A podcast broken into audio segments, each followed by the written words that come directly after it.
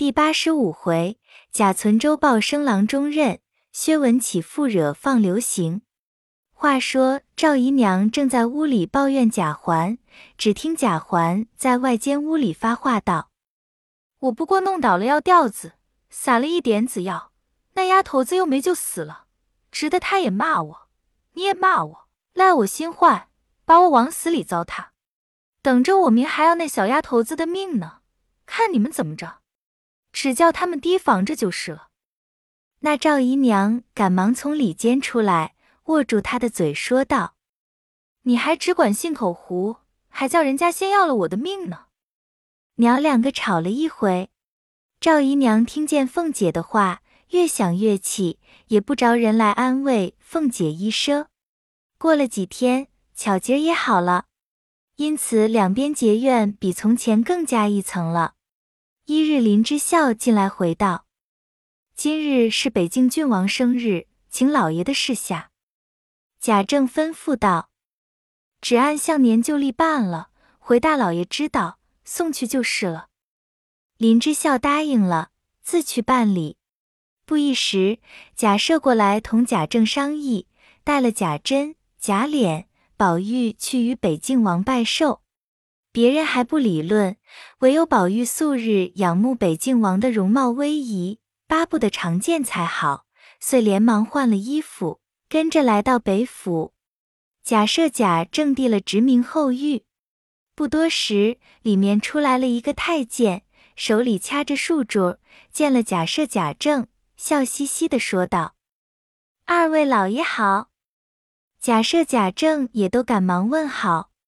他兄弟三人也过来问了好。那太监道：“王爷叫请进去呢。”于是爷儿五个跟着那太监进入府中，过了两层门，转过一层殿去，里面方是内宫门。刚到门前，大家站住。那太监先进去回王爷去了。这里门上小太监都迎着问了好。一时那太监出来说了个。请自爷儿五个肃静跟入。只见北境郡王穿着礼服，已迎到殿门廊下。假设、贾政先上来请安，挨次便是真脸宝玉请安。那北境郡王单拉着宝玉道：“我久不见你，很惦记你。”因又笑问道：“你那块玉儿好？”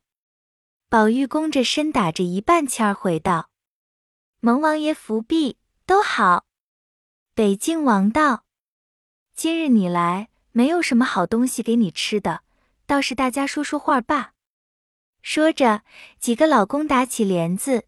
北静王说：“请。”自己却先进去，然后贾赦等都弓着身跟进去。先是贾赦请北静王受礼，北静王也说了两句谦辞。那贾赦早已跪下，赐己贾政等挨次行礼，自不必说。那假设等复肃静退出，北静王吩咐太监等让在众妻就一处好生款待，却单留宝玉在这里说话，又赏了座。宝玉又磕头谢了恩，在挨门边绣墩上侧坐，说了一回读书作文诸事。北静王甚加爱惜，又赏了茶，因说道：“左巡抚吴大人来必见，说起令尊翁前任学政时。”秉公办事，凡属生童，具心服之志。他必见时，万岁爷也曾问过，他也十分保举，可知是令尊翁的喜兆。宝玉连忙站起，听毕这一段话，才回起道：“此是王爷的恩典，吴大人的盛情。”正说着，小太监进来回道：“外面诸位大人老爷都在前殿谢王爷赏宴。”说着。呈上谢宴并请武安的帖子来，北静王略看了一看，仍递给小太监，笑了一笑，说道：“知道了，劳动他们。”那小太监又回道：“这贾宝玉王爷单赏的饭预备了。”北静王便命那太监带了宝玉到一所极小巧精致的院里，派人陪着吃了饭，又过来谢了恩。北静王又说了些好话。忽然笑说道：“我前次见你那块遇到有趣儿，回来说了个式样，叫他们也做了一块来。今日你来的正好，就给你带回去玩吧。因命小太监取来，亲手递给宝玉。宝玉接过来捧着，又谢了，然后退出。北静王又命两个小太监跟出来，才同着贾赦等回来了。贾赦便各自回院里去。这里贾政带着他三人回来，见过贾母，请过了安，说了一回府里遇见的人。宝玉又贾政吴大人必见宝举的话。贾政道：“这吴大人本来咱们相好，也是我辈中人，还倒是有骨气的。”又说了几句闲话，贾母便叫：“歇着去吧。”贾政退出，真脸。宝玉都跟到门口，贾政道：“你们都回去陪老太太坐着去吧。”说着便回房去。刚坐了一坐，只见一个小丫头回道：“外面林之孝请老爷回话。”说着，递上个红单贴来，写着吴巡抚的名字。贾政知事来拜，便叫小丫头叫林之孝进来。贾政出至廊檐下。林之孝进来回道：“今日巡抚吴大人来拜，奴才去了。在奴才还听见说，现今工部出了一个郎中缺，外头人和部里都吵嚷是老爷你正呢。”贾政道：“瞧罢咧。”林之孝又几句话，才出去了。且说真、脸、宝玉三人回去，独有宝玉到贾母那边。一面述说北静王带他的光景，并拿出那块玉来，大家看着笑了一回。贾母因命人给他收起去罢，别丢了。因问：“你那块玉好生带着吧，别闹混了。”宝玉在项上摘了下来，说：“这不是我那一块玉，那里就掉了呢。比起来，两块玉差远着呢，那里混得过？”我正要告诉老太太，前儿晚上我睡的时候，把玉摘下来挂在帐子里，它竟放起光来了，满帐子都是红的。贾母说道：“又胡说了，帐子的檐子是红的，火光照着，自然红是有的。”宝玉道：“不是，那时候灯已灭了，屋里都漆黑的了，还看得见它呢。”邢王二夫人抿着嘴笑。凤姐道：“这是喜信发动了。”宝玉道：“什么喜信？”贾母道：“你不懂的，这个闹了一天，你去歇歇儿去罢，别在这里说大话了。”宝玉又站了一会儿，才回园中去了。这里贾母问道：“正是，你们去看薛姨妈说起这事没有？”王夫人道。本来就要去看的，因凤丫头为乔姐儿病着，耽搁了两天，今日才去的。这事我们都告诉了姨妈，倒也十分愿意，只说盘儿这时候不在家，目今他父亲没了，只得和他商量商量再办。贾母道：“这也是情理的话，既这么样，大家先别提起，等姨太太那边商量定了再说。”不说贾母处谈论亲事，且说宝玉回到自己房中，告诉袭人道：“老太太与凤姐姐方才说话含含糊糊，不知是什么意思。”袭人想了想，笑了一笑，道：“这个我也猜不着，但只刚才说这些话时，林姑娘在跟前没有？”宝玉道：“林姑娘才病起来，这些时何曾到老太太那边去呢？”正说着，只听外间屋里麝月与秋纹拌嘴。袭人道：“你两个又闹什么？”麝月道：“我们两个斗牌，他赢了我的钱，他拿了去；他输了钱就不肯拿出来。这也罢了，他倒把我的钱都抢了去了。”宝玉笑道：“几个钱什么要紧？傻丫头，不许闹了。”说的两个人都咕嘟着嘴坐着去了。这里袭人打发宝玉睡下，不提。却说袭人听了宝玉方才的话，也明知是给宝玉提亲的事，因恐宝玉没有吃想，这一提起不知又招出他多少呆话来，所以故作不知。自己心上却也是头一件关切的事。夜间躺着想了个主意，不如去见见紫娟，看她有什么动静，自然就知道了。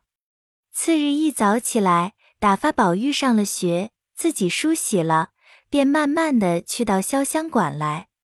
只见紫娟正在那里掐花呢，见袭人进来，便笑嘻嘻的道：“姐姐屋里坐着。”袭人道。坐着，妹妹掐花呢吗？姑娘呢？紫娟道：“姑娘才梳洗完了，等着温药呢。”紫娟一面说着，一面同袭人进来，见了黛玉正在那里拿着一本书看，袭人陪着笑道：“姑娘怨不得劳神，起来就看书。我们宝二爷念书，若能像姑娘这样，岂不好了呢？”黛玉笑着把书放下，雪雁已拿着个小茶盘，里托着一盅药，一盅水。小丫头在后面捧着痰和漱盂进来。原来袭人来时要叹叹口气，坐了一回，无处入话，又想着黛玉最是心多，探不成消息，再惹着了她，倒是不好，又坐了坐，搭讪着辞了出来了。将到怡红院门口，只见两个人在那里站着呢。袭人不便往前走，那一个早看见了，连忙跑过来。袭人一看，却是除药，因问：“你做什么？”除药道：“刚才云二爷来了，拿了个帖儿，说给咱们宝二爷瞧的，在这里候信。”袭人道：“宝二爷天天上学，你难道不知道？”还候什么信呢？楚药笑道：“我告诉他了，他叫告诉姑娘，听姑娘的信呢。”袭人正要说话，只见那一个也慢慢的蹭了过来，细看时就是贾云，溜溜秋秋往这边来了。袭人见是贾云，连忙向楚耀道：“你告诉说知道了，回来给宝二爷瞧吧。”那贾云原要过来和袭人说话，无非亲近之意，又不敢造次，只得慢慢踱来。相离不远，不想袭人说出这话，自己也不好再往前走，只好站住。这里袭人已掉背脸往回里去了，贾云只得样样而回，同出要出去了。晚间宝玉回房，袭人便回道：“今日廊下小云二爷来了。”宝玉道：“做什么？”袭人道：“他还有个帖儿呢。”宝玉道：“在那里？拿来我看看。”麝月便走去，在里间屋里书格子上头拿了来。宝玉接过看时，上面撇上写着“叔父大人安禀”。宝玉道：“这孩子怎么又不认我做父亲了？”袭人道。怎么？宝玉道：“前年他送我白海棠时，称我做父亲大人。今日这帖子封皮上写着‘叔父’，可不是又不认了吗？”袭人道：“他也不害臊，你也不害臊。他那么大了，倒认你这么大的做父亲，可不是他不害臊。你正经连个。”刚说到这里，脸一红，微微的一笑。宝玉也觉得了，便道：“这倒难讲。所以说，和尚无儿，孝子多着呢。只是我看着他还伶俐的人心儿，才这么着。他不愿意，我还不稀罕呢。”说着，一面拆那帖儿。袭人也笑道：“那小云二爷也有些鬼鬼头头的，什么时候又要看人，什么时候又躲躲藏藏的。”可知也是个心术不正的货。宝玉只顾拆开看那字儿，也不理会袭人这些话。袭人见他看那帖儿，皱一回眉，又笑一笑，又摇摇头。后来光景竟大不耐烦起来。袭人等他看完了，问道：“是什么事情？”宝玉也不答言，把那帖子已经撕作几段。袭人见这般光景，也不便再问，便问宝玉吃了饭还看书不看。宝玉道：“可笑云儿这孩子竟这样的混账。”袭人见他所答非所问，便微微的笑着问道：“到底是什么事？”宝玉道：“问他做什么？咱们吃饭吧。吃了饭歇着罢，心里闹得怪烦的。”说着，叫小丫头子点了一个火来，把那撕的帖烧了。一时，小丫头们摆上饭来，宝玉只是怔怔的坐着。袭人连哄带怄，催着吃了一口儿饭，便搁下了，仍是闷闷的歪在床上。一时间，忽然掉下泪来。此时，袭人、麝月都摸不着头脑。麝月道：“好好的，这又是为什么？都是什么云儿云儿的，不知什么事弄了这么个浪帖子来，惹得这么傻了的似的，哭一会子，笑一会子。”要天长日久，闹起这闷葫芦来，可叫人怎么受呢？说着，竟伤起心来。袭人旁边由不得要笑，便劝道：“好妹妹，你也别怄人了。他一个人就够受了，你又这么着，他那帖子上的事，难道与你相干？”麝月道：“你混说起来了，知道他帖上写的是什么混账话？”你混往人身上扯，要那么说，他帖上只怕倒与你相干呢。袭人还未答言，只听宝玉在床上扑哧的一声笑了，爬起来抖了抖衣裳，说：“咱们睡觉吧，别闹了。明日我还起早念书呢。”说着便躺下睡了，一宿无话。次日宝玉起来梳洗了，便往家属里去。走出院门，忽然想起叫贝明略等，急忙转身回来叫：“麝月姐姐呢？”麝月答应着出来问道：“怎么又回来了？”宝玉道：“今日云儿要来了，告诉她别在这里闹，再闹我就回老太太和老爷去了。”麝月答应了，宝玉才转身去了。刚往外走着，只见贾云慌慌张张往里来。看见宝玉，连忙请安，说：“叔叔大喜了。”那宝玉估量着是昨日那件事，便说道：“你也太冒失了，不管人心里有事没事，只管来讲。”贾云陪笑道：“叔叔不信，只管瞧去，人都来了，在咱们大门口呢。”宝玉越发急了，说：“这是那里的话。”正说着。只听外边一片声嚷起来，贾云道：“叔叔听这不是？”宝玉越发心里狐疑起来。只听一个人嚷道：“你们这些人好没规矩！这是什么地方？你们在这里混嚷？”那人答道：“谁叫老爷升了官呢？怎么不叫我们来吵喜呢？别人家盼着吵还不能呢。”宝玉听了，才知道是贾政升了郎中了，人来报喜的，心中自是甚喜，连忙要走时，贾云赶着说道：“叔叔乐不乐？叔叔的亲事要再成了，不用说是两层喜了。”宝玉红了脸，啐了一口道：“呸！没趣儿的东西，还不快走呢！”贾云把脸红了，道。这有什么的？我看你老人家就不。宝玉沉着脸道：“就不什么。”贾云未及说完，也不敢言语了。宝玉连忙来到家塾中，只见黛如笑着说道：“我才刚听见你老爷生了，你今日还来了吗？”宝玉陪笑道：“过来见了太爷，好到老爷那边去。”黛如道。今日不必来了，放你一天假罢，可不许回园子里玩去。你年纪不小了，虽不能办事，也当跟着你大哥他们学学才是。宝玉答应着回来，刚走到二门口，只见李贵走来迎着，旁边站住笑道：“二爷来了吗？奴才才要到学里请去。宝玉笑道：“谁说的？”李贵道：“老太太才打发人到院里去找二爷，那边的姑娘们说二爷雪里去了。刚才老太太打发人出来，叫奴才去给二爷告几天假，听说还要唱戏贺喜呢。二爷就来了。”说着，宝玉自己进去。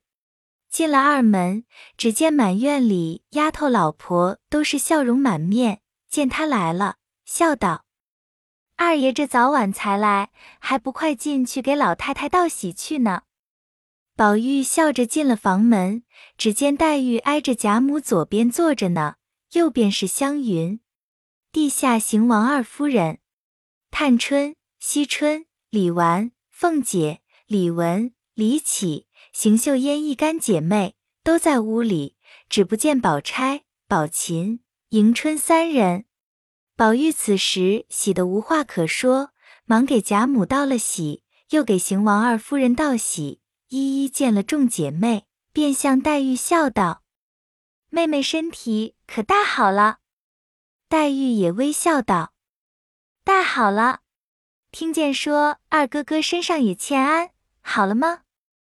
宝玉道：“可不是，我那日夜里忽然心里疼起来。”这几天刚好些，就上学去了，也没能过去看妹妹。黛玉不等他说完，早扭过头和探春说话去了。凤姐在地下站着笑道：“你两个那里像天天在一处的，倒像是客一般，有这些套话，可是人说的相敬如宾了。”说的大家一笑。林黛玉满脸绯红，又不好说，又不好不说。迟了一会儿，才说道：“你懂得什么？”众人越发笑了。凤姐一时回过味来，才知道自己出言冒失，正要拿话岔时，只见宝玉忽然向黛玉道：“林妹妹，你瞧云儿这种冒失鬼。”说了一句，方想起来，便不言语了，招得大家又都笑起来，说：“这从那里说起？”黛玉也摸不着头脑，也跟着讪讪的笑。宝玉无可搭讪，因又说道：“可是刚才我听见有人要送戏，说是今儿。”大家都瞅着他笑。凤姐儿道：“你在外头听见，你来告诉我们。你这会子问谁呢？”宝玉得便说道：“我外头再去问问去。”贾母道。别跑到外头去！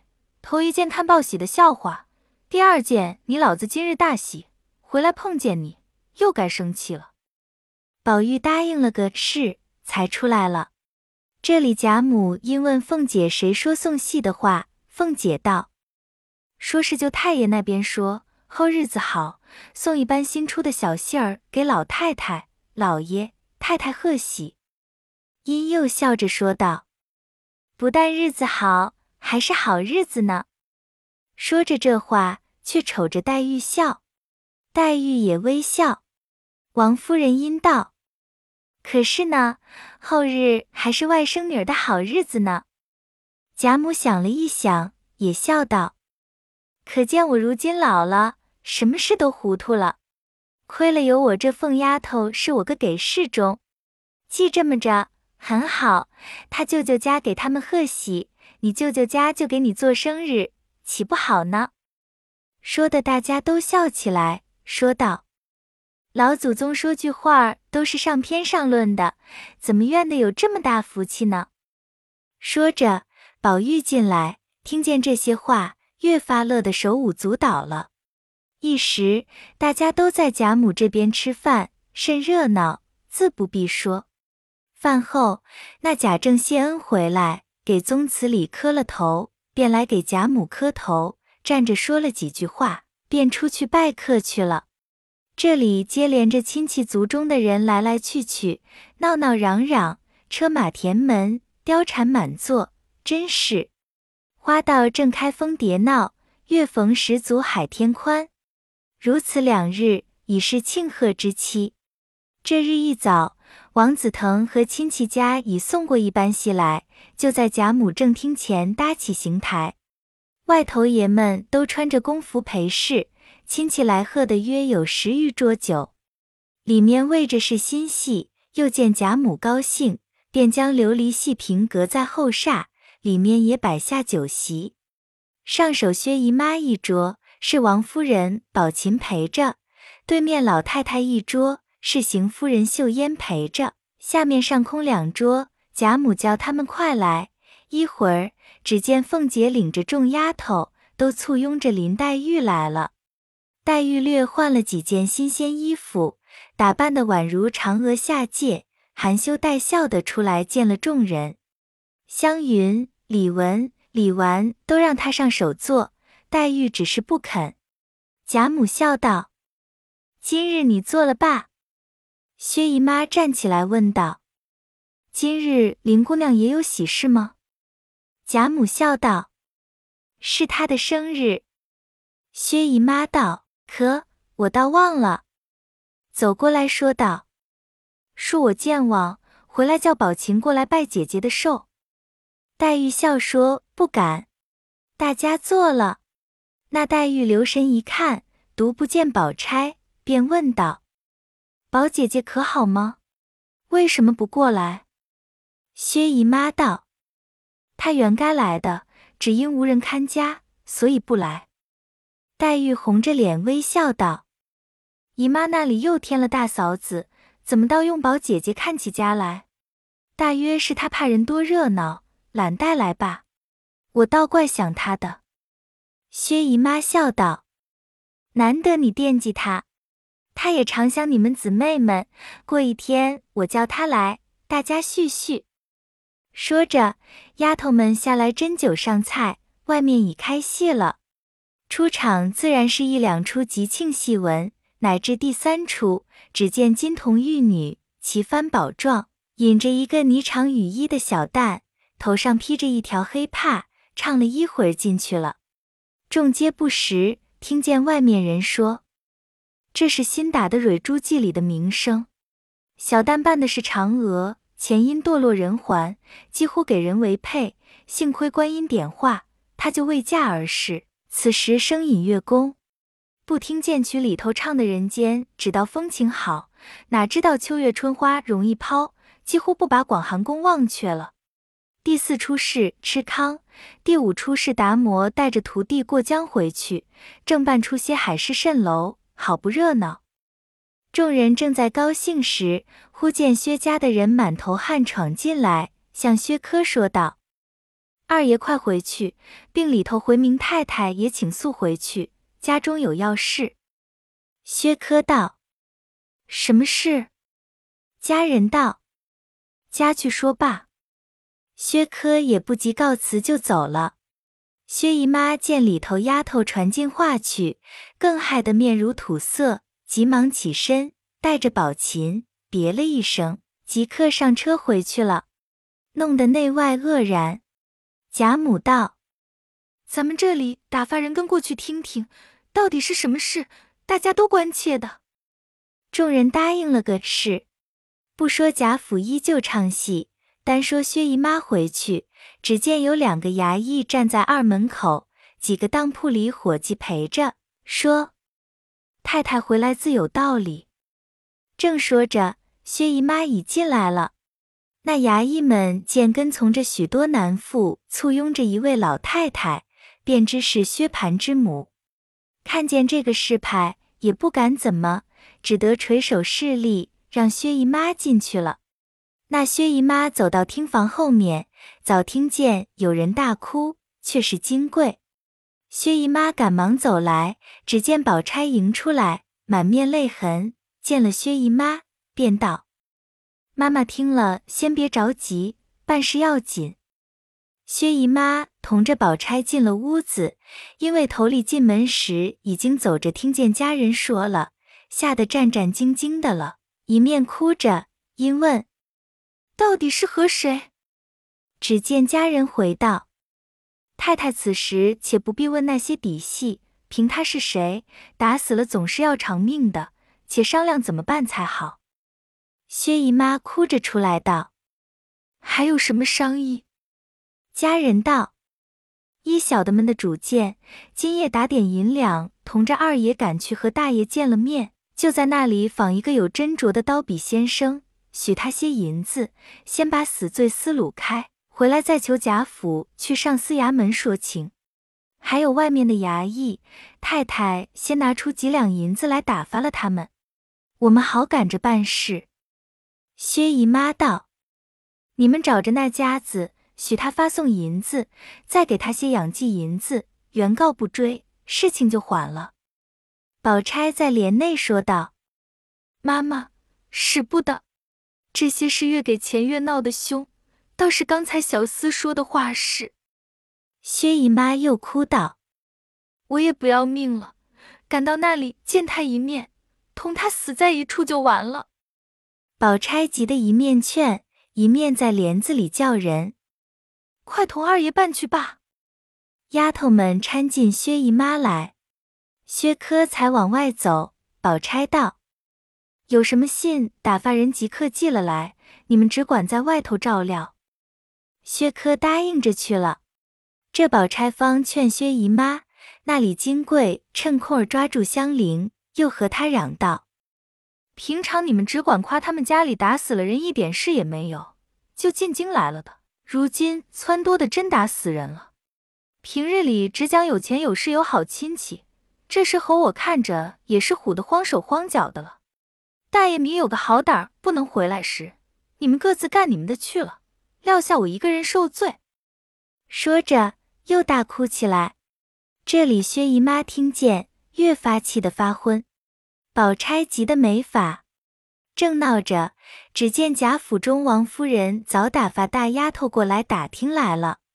宝钗虽心知自己是贾府的人了，一则尚未提名，二则事急之时，只得向那大丫头道：“此时事情头尾尚未明白，就只听见说我哥哥在外头打死了人，被县里拿了去了，也不知怎么定罪呢。”刚才二爷才去打听去了，一半日得了准信，赶着就给那边太太送信去。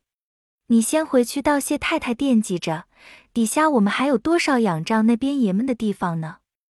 那丫头答应着去了。薛姨妈和宝钗在家抓摸不着。过了两日，只见小厮回来，拿了一封书，交给小丫头拿进来。宝钗拆开看时，书内写着。大哥人命是误伤，不是故杀。今早用科出名补了一张呈纸进去，尚未批出。大哥前头口供甚是不好，待此纸批准后再录一堂，能够翻供的好，便可得生了。快向当铺内再取银五百两来使用，千万莫迟，并请太太放心。于是问小厮，宝钗看了。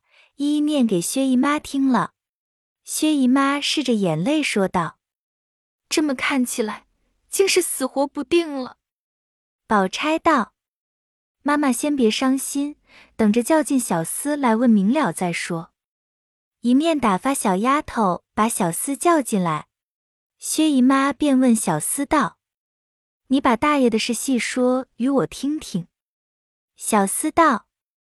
我那一天晚上听见大爷和二爷说的，把我唬糊涂了。未知小厮说出什么话来，下回分解。